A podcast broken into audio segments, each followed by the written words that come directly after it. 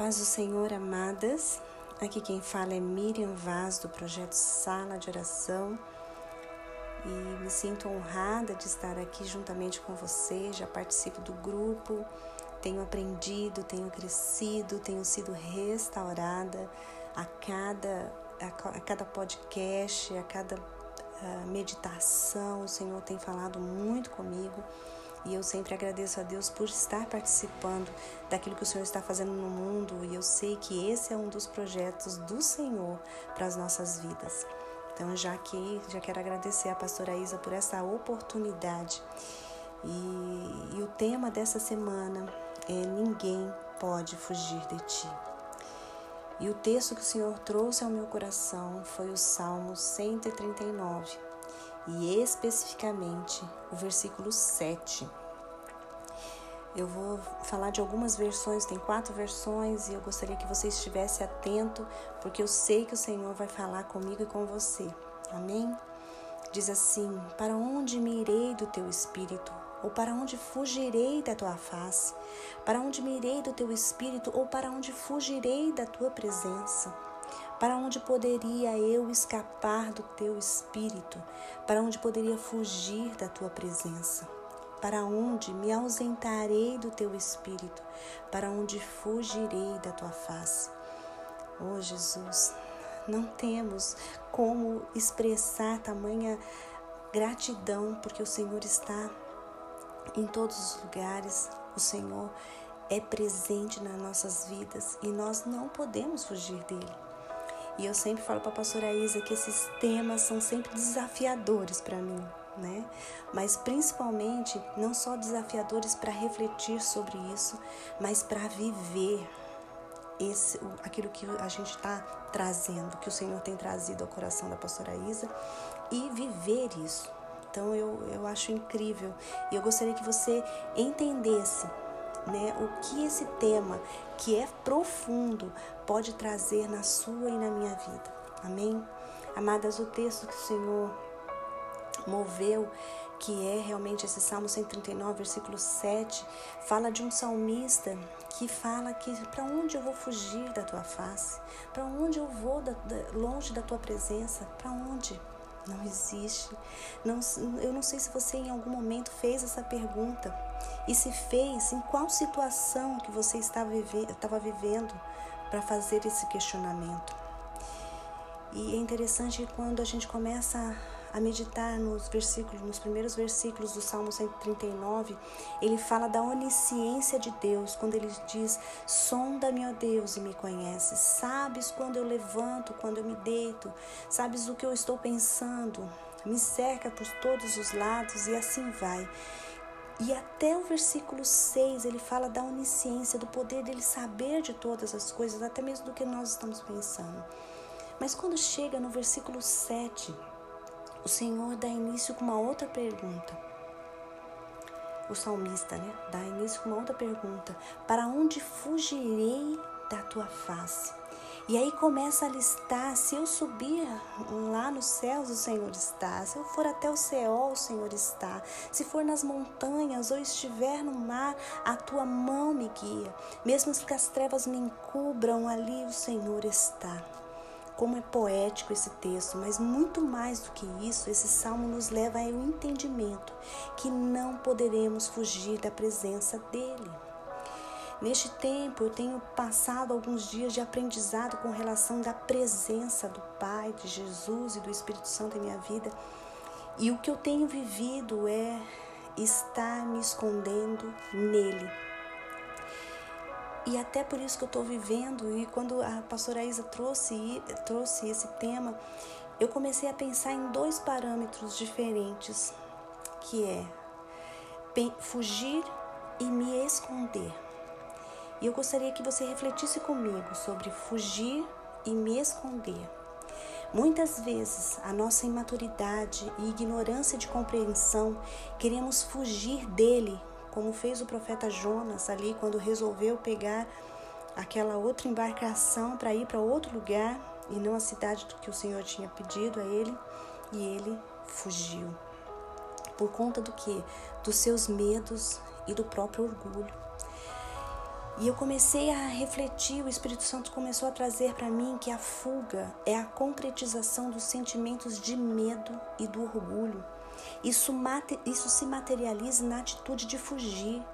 E isso tudo é esquematizado em nossa mente para arrumar estratégias para fugir de certas situações, conversas, pecados não confessados, desobediência e assim vai.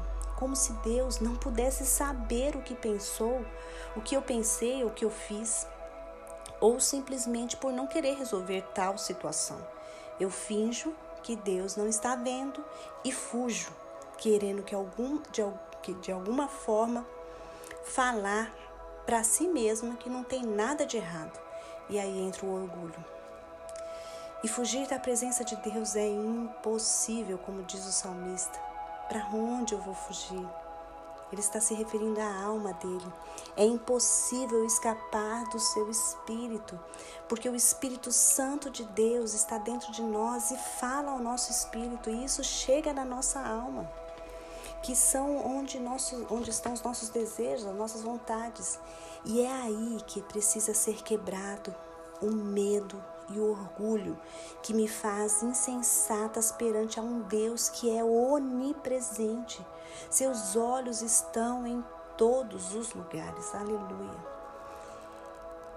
E o outro fugir que eu pensei é fugir de me esconder por vergonha. E o exemplo que o Senhor trouxe ao meu, ao meu entendimento foi Adão e Eva, que se esconderam porque estavam com vergonha pela desobediência. E muitas vezes nós entramos em campos que eu sei que Deus sabe sabe de tudo e vê tudo, mas por vergonha eu me escondo para que quando o Pai me encontre, entenda meu fugir e não me castigue e me ponha em uma condição que amenize o meu pobre pecado de fugir ou de esconder. Amadas, isso é pecar e do mesmo modo desagrada o coração do Pai. Sabe o que eu tenho experimentado na caminhada com o Senhor? É que quanto mais rápido eu me voltar para Ele e me arrepender, me trará liberdade de filha, sabendo que apesar dele saber de tudo que eu fiz ou pensei, somente Ele pode me perdoar, somente, somente Ele para me libertar daquilo que é o medo, daquilo que é o orgulho, da vergonha, somente Ele. E o mais incrível é que Ele, mesmo Ele sendo o soberano Deus, que vê, que nos conhece, que nos sonda, sabe os nossos pensamentos, Ele nos encontra para que usufruamos da presença dEle, porque sabe que sem a presença dEle, nossas vidas seriam consumidas pelos nossos medos, pelo nosso orgulho e pela nossa vergonha. Sendo assim, amadas, voltando para o tema, ninguém pode fugir de ti, porque mesmo que a fuga se concretize nesse ambiente terreno, ele não me deixará. Quem poderá fugir da tua presença? E essa presença nos traz salvação, cura, libertação, então é tempo de corrermos em direção a Ele e não dele. Fuja ao encontro dele, se esconda nele. É isso que eu tenho aprendido durante esse tempo, que o Senhor falava ao meu coração, filha, é tempo de se esconder em mim. Quando fala ali no Salmo 91 que a sombra do Onipotente está sobre nós, é para nos esconder. Aleluia. No versículo 6 diz assim: Esse conhecimento é maravilhoso demais para mim, é grande demais para eu compreender. E quando o salmista relata a sua ciência, a compreensão que é limitada demais, né? Limitada para a gente compreender e, e, e engrandece a onisciência de Deus, pois sabe o quanto é maravilhoso esse conhecimento.